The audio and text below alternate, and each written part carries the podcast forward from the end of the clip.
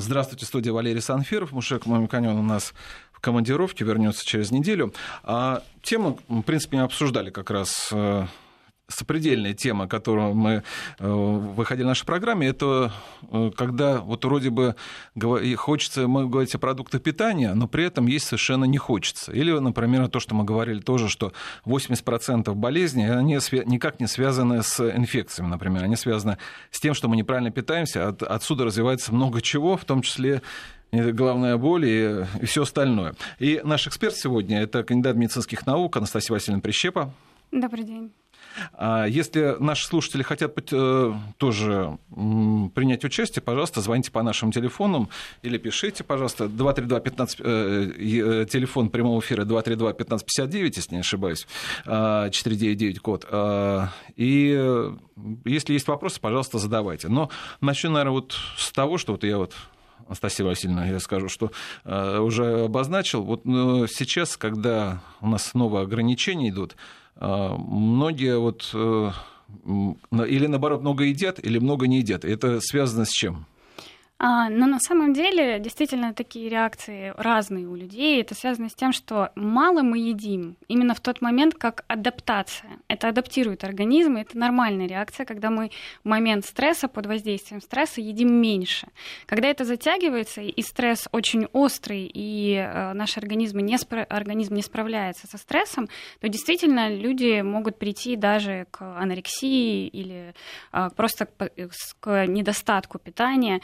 А, но чаще, вот как раз во время пандемии, мы сталкиваемся с тем, что люди, наоборот, едят много. И а, интересно, что исследования разные. По не, данным некоторых исследований, например, в США люди вроде бы стали больше уделять внимание здоровой пище, потому что они стали дома больше готовить, они а, меньше ели фастфуд, но при этом они мало двигались, а, они были подвержены тревоге, и поэтому вес их увеличивался.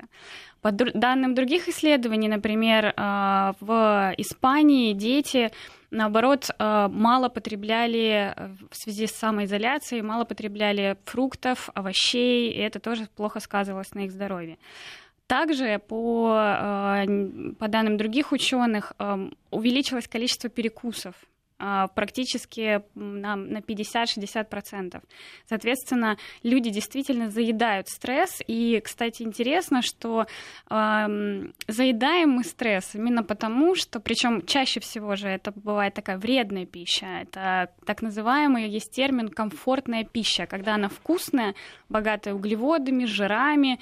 И действительно это притупляет центры, ну, доставляет удовольствие, да, в центры удовольствия и притупляет возникает вот э, ощущение тревоги, но это э, чувство очень обманчиво, и человек может продолжать, продолжать насыщение и, соответственно, приводить к свой организм э, к избыточному весу и к ожирению, что мы знаем, очень плохо сказывается на иммунитете и является одним из самых больших факторов риска для коронавирусной инфекции.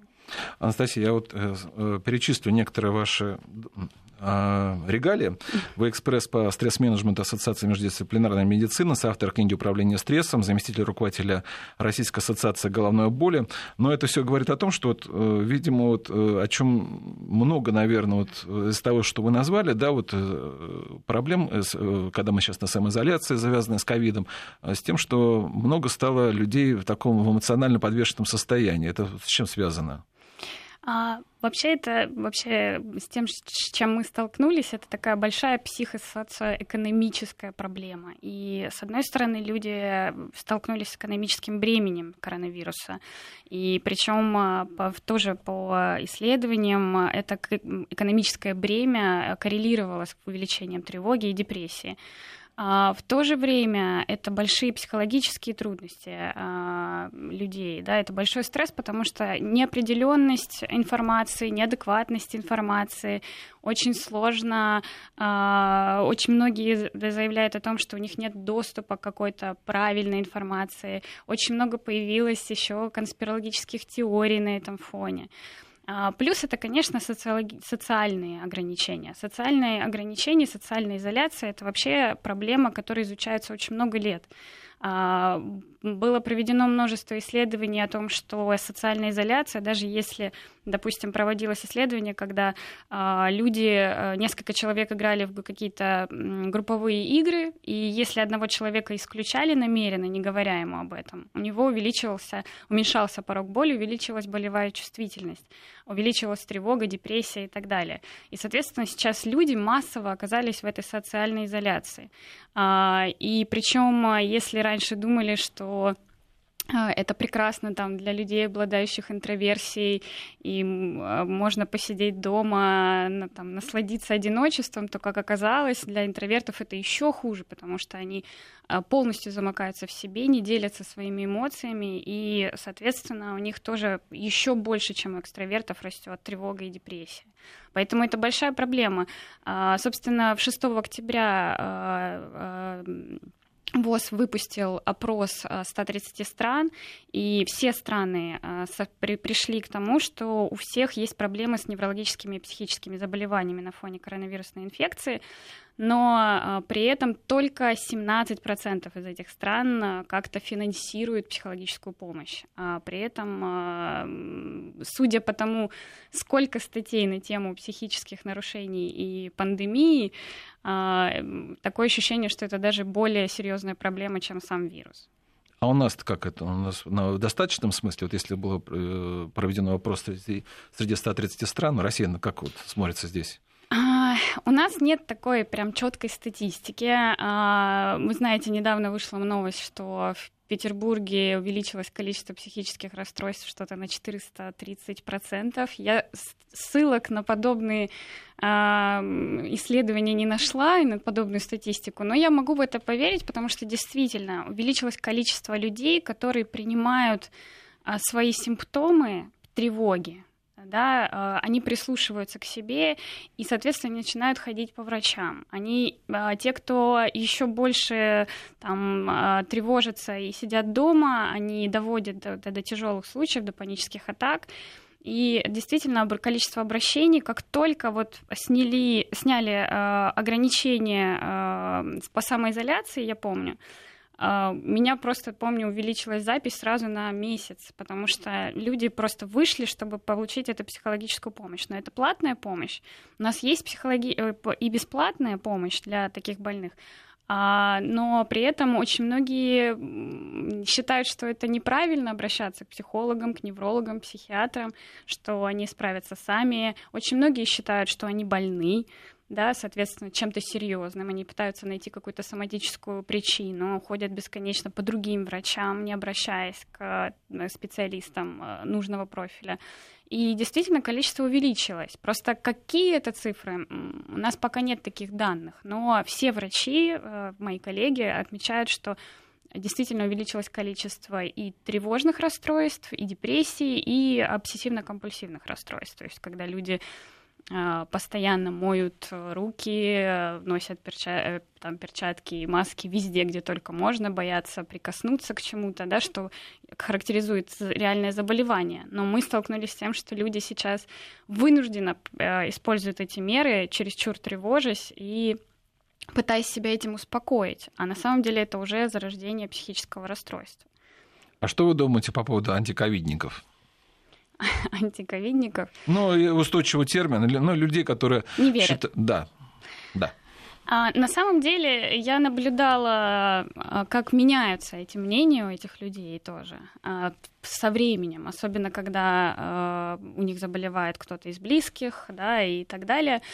Это защитная реакция организма. Отрицание — это вполне нормальная реакция. У меня многие друзья, которые первое время там считали это каким-то заговором, потом переставали так думать. И наоборот, а, все это действительно некое принятие обстановки, да, просто мне кажется, что нужно понимать, что проблема есть, но раздувать ее до каких-то таких масштабов, наверное, не стоит.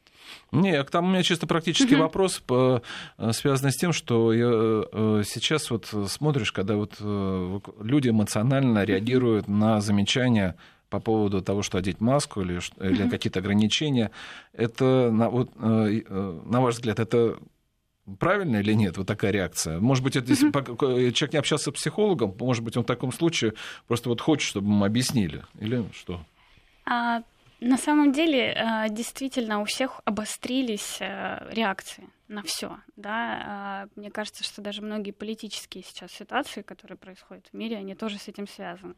И поэтому, когда, мне кажется, нужно следить за собой прежде всего, да, и Э, у каждого есть свое мнение, свое право на ношение, не ношение маски. У кого-то действительно есть некие ограничения по астме, да, и сложно это определить. Да, определить. А, но реакция, да, это увеличение эмоциональной чувствительности, плюс возможность где-то высказаться. То есть мы потеряли вот эту а, платформу большего общения с людьми, и мы пытаемся, мне кажется, выплеснуть вот, это, эти, вот эти эмоции где бы ни было. Вот даже интересно, какой вопрос. Уважаемый психолог, напомню, что у нас Анастасия Васильевна Прищепа, а, вы своими а, теориями об интроверсии приводите к тому, что молодые люди, которые не могут в силу проблем развития или не хотят выполнять правила. Э, общежития в семье, обвиняют родителей во всех грехах, грехах не, не создали условия интроверту. Я поэтому даже... Какой интересный вопрос. А, ну, на самом деле, мои слова явно не, не были на эту тему.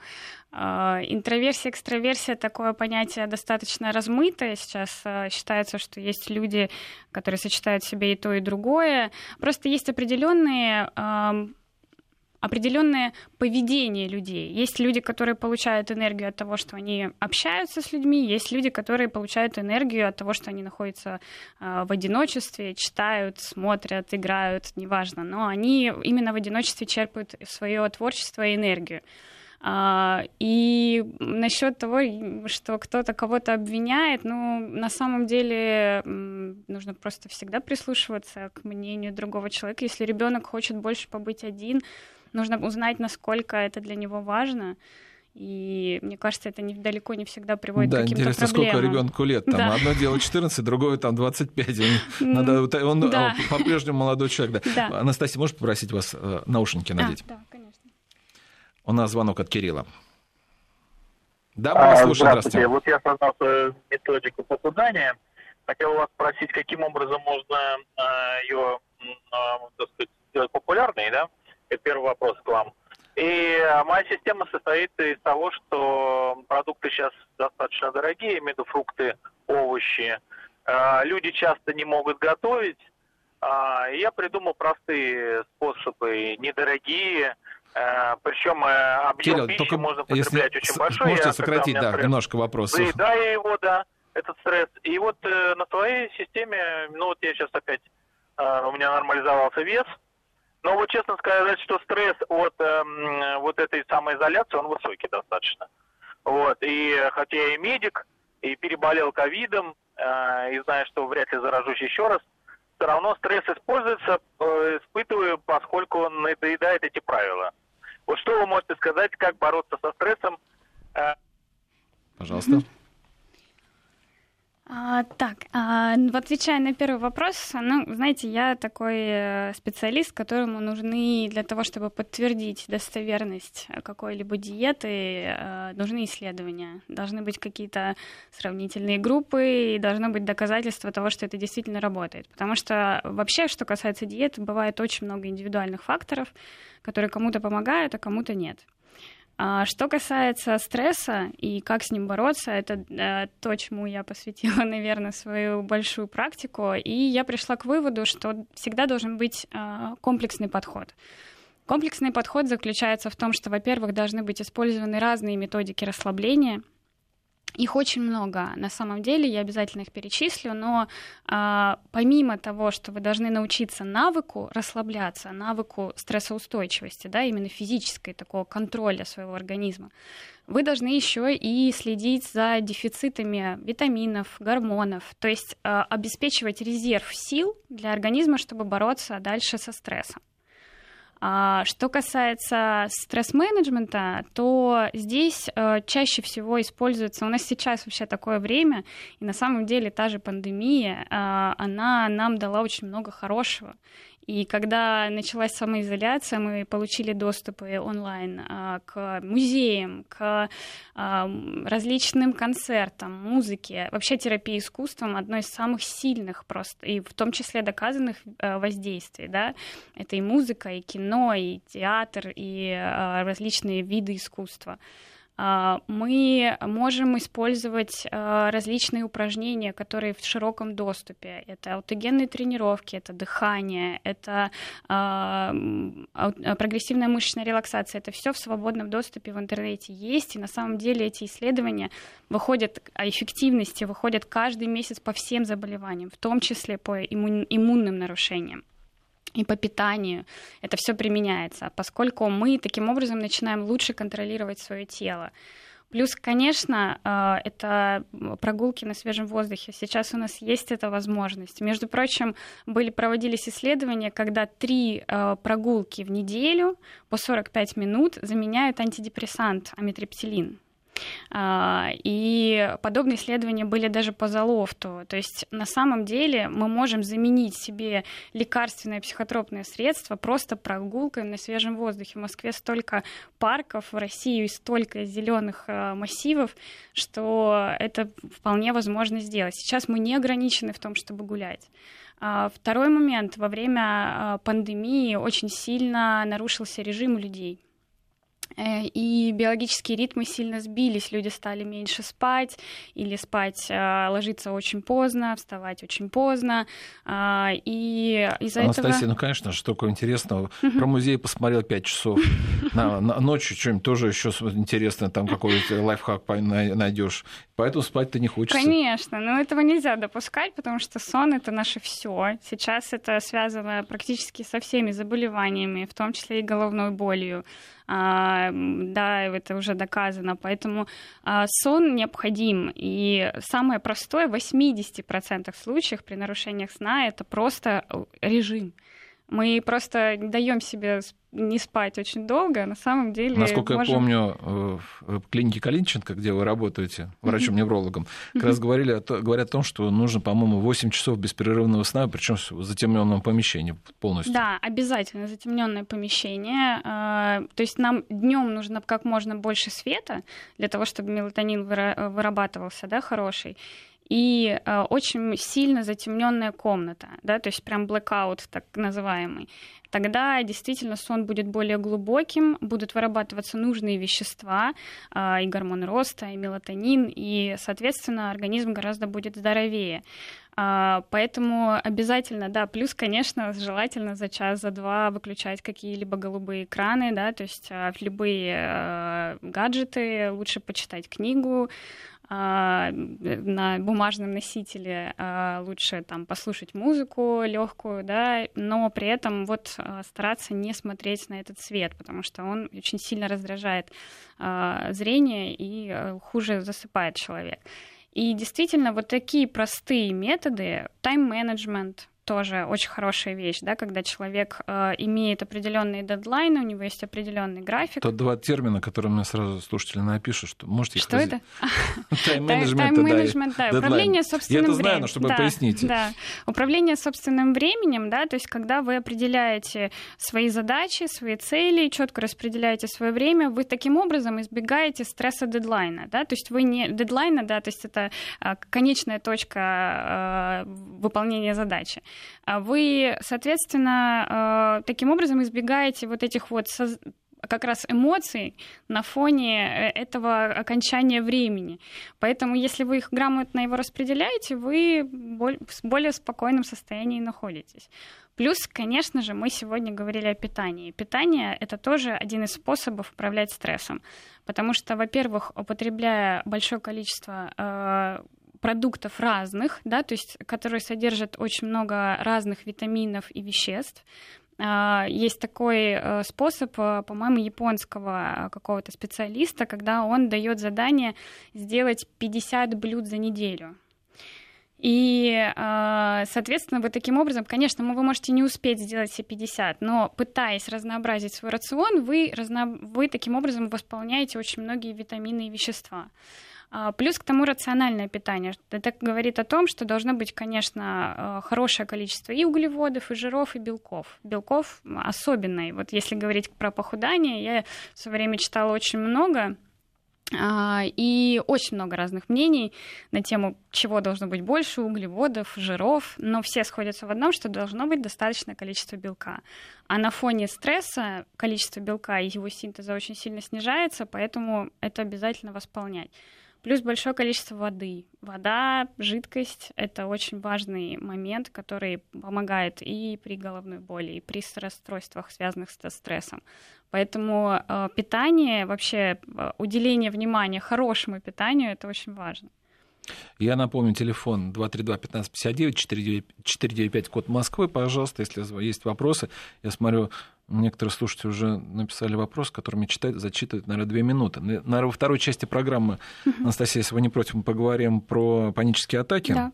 А вот э, еще одна тема, которую мне хотел затронуть, это то, что вот, э, связано, опять же, с ковидом. Э, ковид – это э, передает психическую болезнь. Uh-huh. То есть не, не может ли он стимулировать, э, разжечь такое, uh-huh. как раз вот э, у людей такие психические заболевания? Uh-huh. Действительно, мы говорим не только о людях, которые оказались вынуждены в самоизоляции, да, мы э, говорим еще и о самом вирусе. Есть теории, которые говорят о том, что э, есть воздействие на психические функции. А, во-первых, э, доказано, что есть представленность неврологических заболеваний, которые так или иначе, естественно, откладывают э, свое э, воздействие, да, в том числе энцефалопатия, энцефалит на психические расстройства. Но самое главное, есть теория о том, что ангиотензин, превращающий фермент, который вот, ну, он везде сейчас фигурирует, я думаю, пояснять сложно. Ну, я запишу. Да, а, ангиотензин, превращающий фермент, да. А АПФ-2 — это тот, как раз-таки, скажем, его воспринимают как рецептор, который воспринимает коронавирус. По одной из многочисленных теорий, одной из достаточно сильных. Анастасия, мы сейчас прервемся на новости, да. после уже новостей продолжим. Напомню, что у нас Анастасия Васильевна Прищеп, кандидат медицинских наук. Ну что же, мы продолжаем общение с Анастасией Васильевной Прищепой, кандидатом медицинских наук, экспертом по стресс-менеджменту Ассоциации междисциплинарной медицины.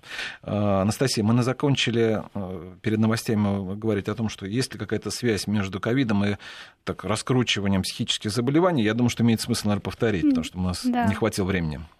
Да, а, спасибо да, за этот вопрос. На самом деле э, очень много теорий. Это действительно пока еще недостоверно, поскольку э, мы не имеем полной статистики, у нас не прошло достаточного времени, чтобы сделать полные выводы.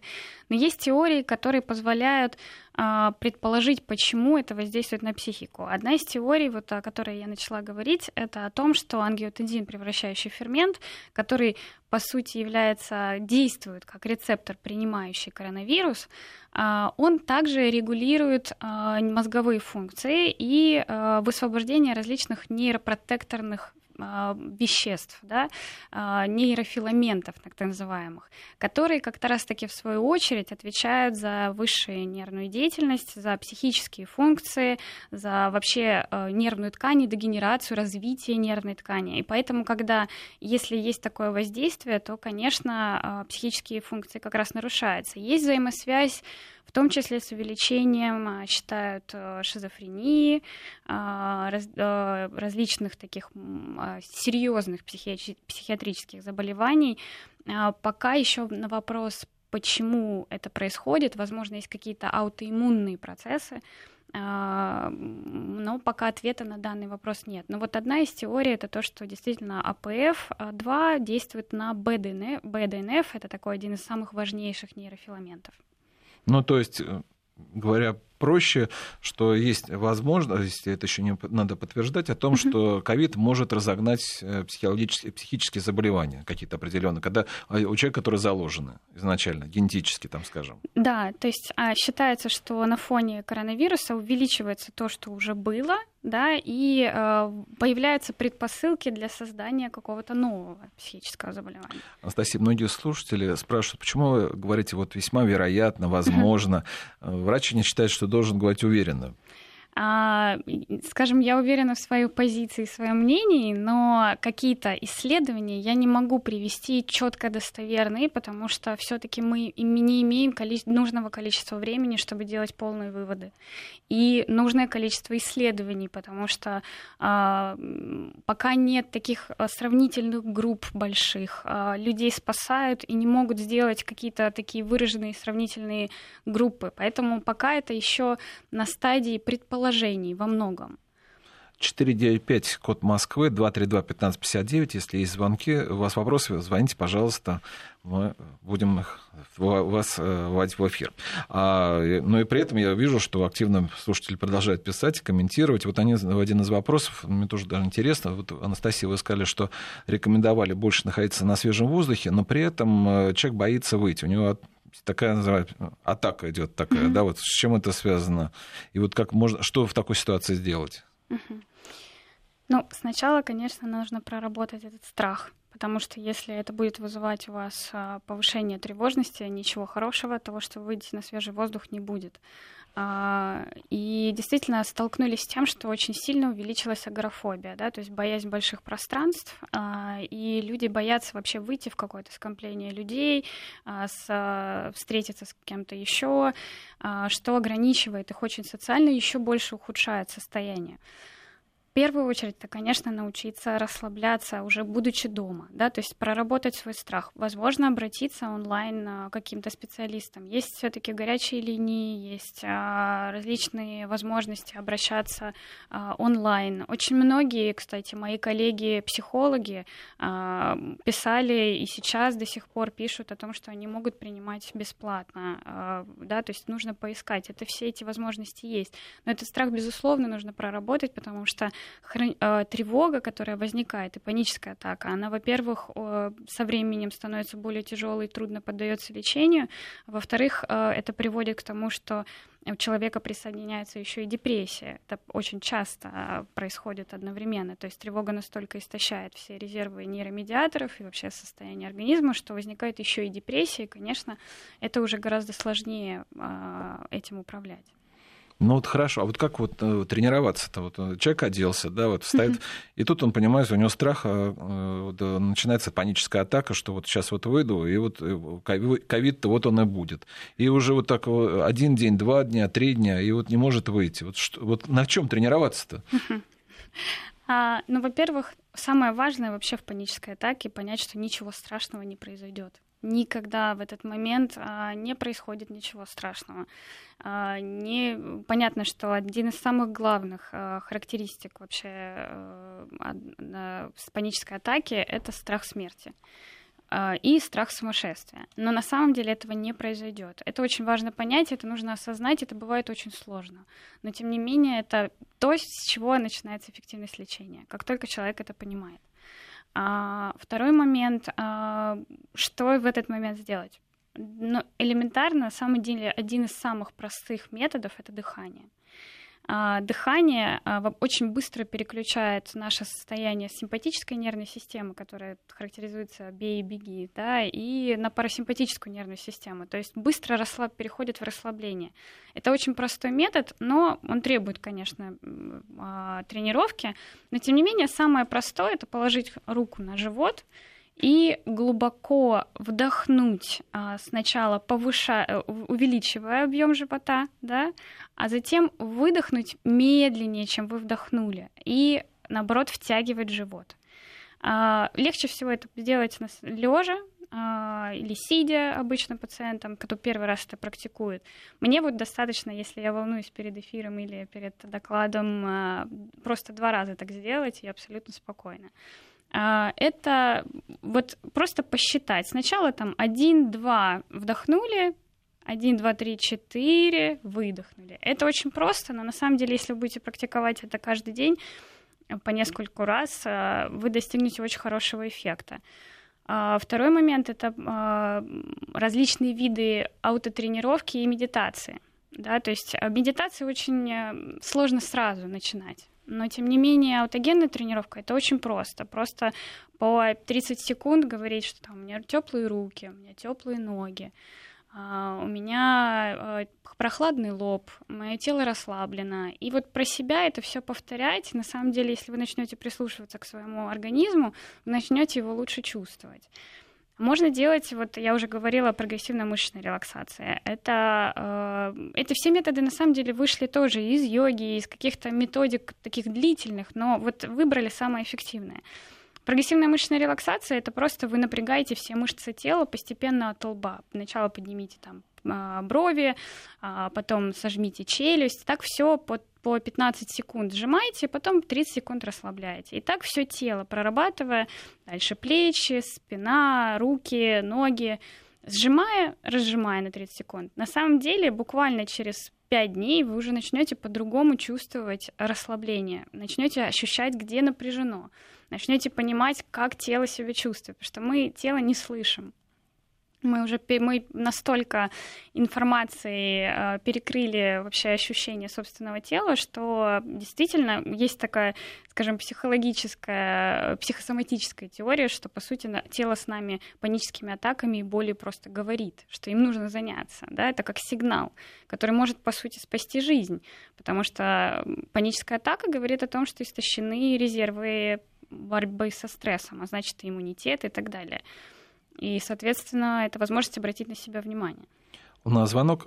Настасья, можно про себя данного наушники? Татьяна, здравствуйте. Здравствуйте. Ваш вопрос, пожалуйста, Анастасия. А, да, спасибо за такой эфир. Очень интересно слушать, Анастасия. А, у меня два вопроса про панические атаки. Скажите, пожалуйста, вот а, в принципе панические атаки, атаки, атаки относятся к малой психиатрии. Насколько вы с этим согласны? И все-таки это стрессовое расстройство или это психическое расстройство? И второе, где-то вот в первой части программы вы сказали о том, что нужно прорабатывать страхи.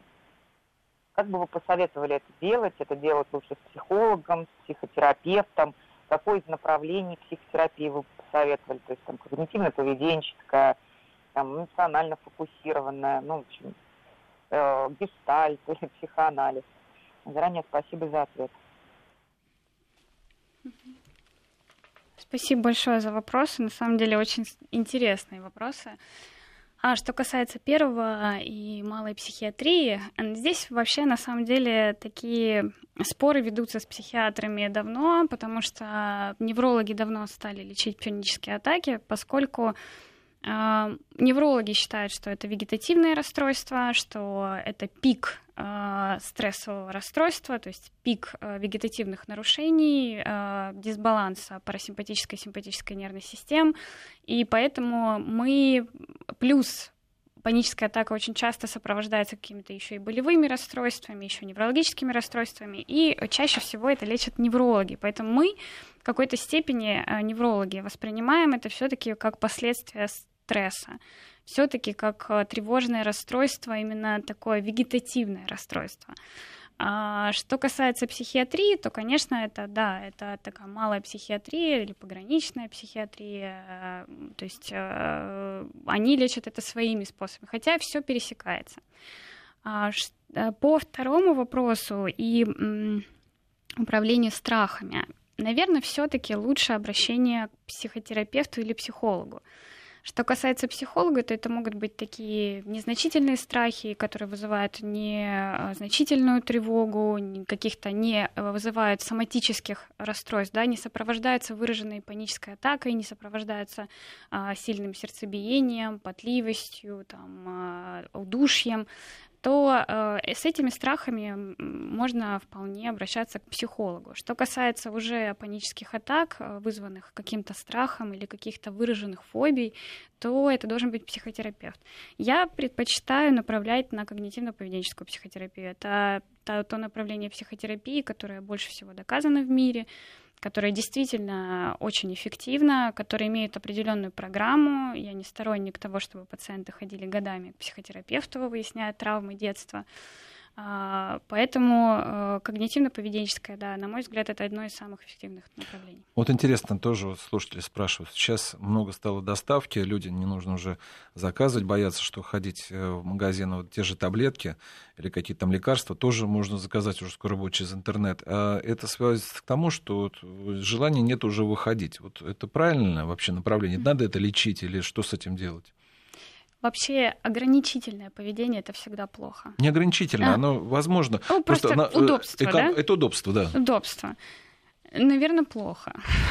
Наверное, когда это абсолютно, да, когда человек абсолютно уже сидит дома и все, э, я себя ловила в какой-то момент на таком а, поведении, да, когда уже все заказываешь, зачем э, выходить. Но на самом деле это очень сильно ограничивает, это лишает нас опять-таки свежего воздуха, это лишает нас активности, это очень выраженная гиподинамия. Гиподинамия связана с очень многими заболеваниями. А, и плохо, да. Нужно, нужно двигаться, нужно выходить, нужно, если не обязательно в магазин, можно просто выйти куда-то прогуляться. Я а, живу рядом с Лосиным островом, я не вижу там вообще людей. То есть абсолютно мало кто выходит а погулять. А лосей? Лосей иногда, да. Поэтому люди ограничивают себя, нужно, нужно обязательно выходить. Хорошо, вот смотрите, вот у вас одна из ваших э, регалий тоже, это вы, что заместитель руководителя Российской ассоциации головной боли. Вот, а вот даже интересно, а вот, э, вот, вот на изоляции, вот э, жалуются люди, в том числе, что у них боль, головная боль есть? Вообще, Мигрень, головная да, боль. Во-первых, это самое страшное, скажем, самое плохое, это то, что это один из неспецифических симптомов коронавируса. И, конечно, люди, боясь, что у них головная боль именно из-за коронавируса, начинают обращаться к врачам. Дай бог обращаются. Но э, во время пандемии а, не сокращалось количество людей, которые обращались за помощью с головной болью практически, потому что это то заболевание, которое требует лечения. Но проблема в том, что были пациенты, у большинства пациентов с хронической головной болью, у них есть тревога или депрессия. И вот при наличии тревоги они очень сильно, соответственно, ограничивают выход из дома, не обращаются к специалисту. Тем самым они затягивают обращение по головной боли, и ее лечить уже гораздо сложнее. А, и когда есть уже при этом анальгетики, это принимается каждый день, а, и потом уже врачу, врач, который мог вначале назначить какие-то абсолютно легкие препараты, ему приходится назначать более тяжелые психотропные в том числе препараты. Поэтому, конечно, лучше не затягивать с этим, но головная боль как была, так и есть, и так очень много. А, много тоже вопросов по поводу алкоголя, что имеет смысл вообще его употреблять, и потому что снижает ли он в каком-то случае, в таком случае, те же панические атаки. Что вы советуете в таких случаях? Смотрите, когда есть уже паническая атака, то не советую.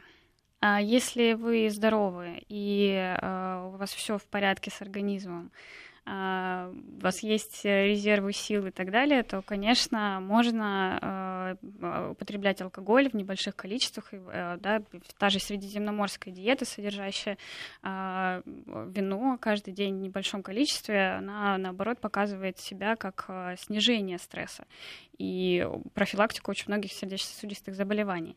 Но то, что произошло сейчас, это то, что если вы с помощью алкоголя стараетесь успокоиться, то это очень обманчивая ситуация, потому что замечено, что по ритмам головного мозга а, вначале происходит действительно расслабление, повышение альфа-ритма, это ритм расслабления мозга, он повышает выработку серотонина, нам становится хорошо, но потом а, начинаются скачки бета-ритма, то есть ритма э, концентрации, напряжения, и э, как раз-таки очень часто у людей, которые засыпают с тем, что выпивают немного алкоголя, им становится вроде бы, им легче заснуть, но потом их сон становится очень плохим по качеству. И со временем это приводит к очень серьезным нарушениям сна. Поэтому здесь, если это регулярно и вы здоровы, да, и по чуть-чуть. А вот то, что касается таблеток, тоже стоит ли заглушать панические атаки те же таблетками, например? Угу. Это тоже сложная проблема. На самом деле, конечно, нужно лечить. Просто заглушать ничего нельзя.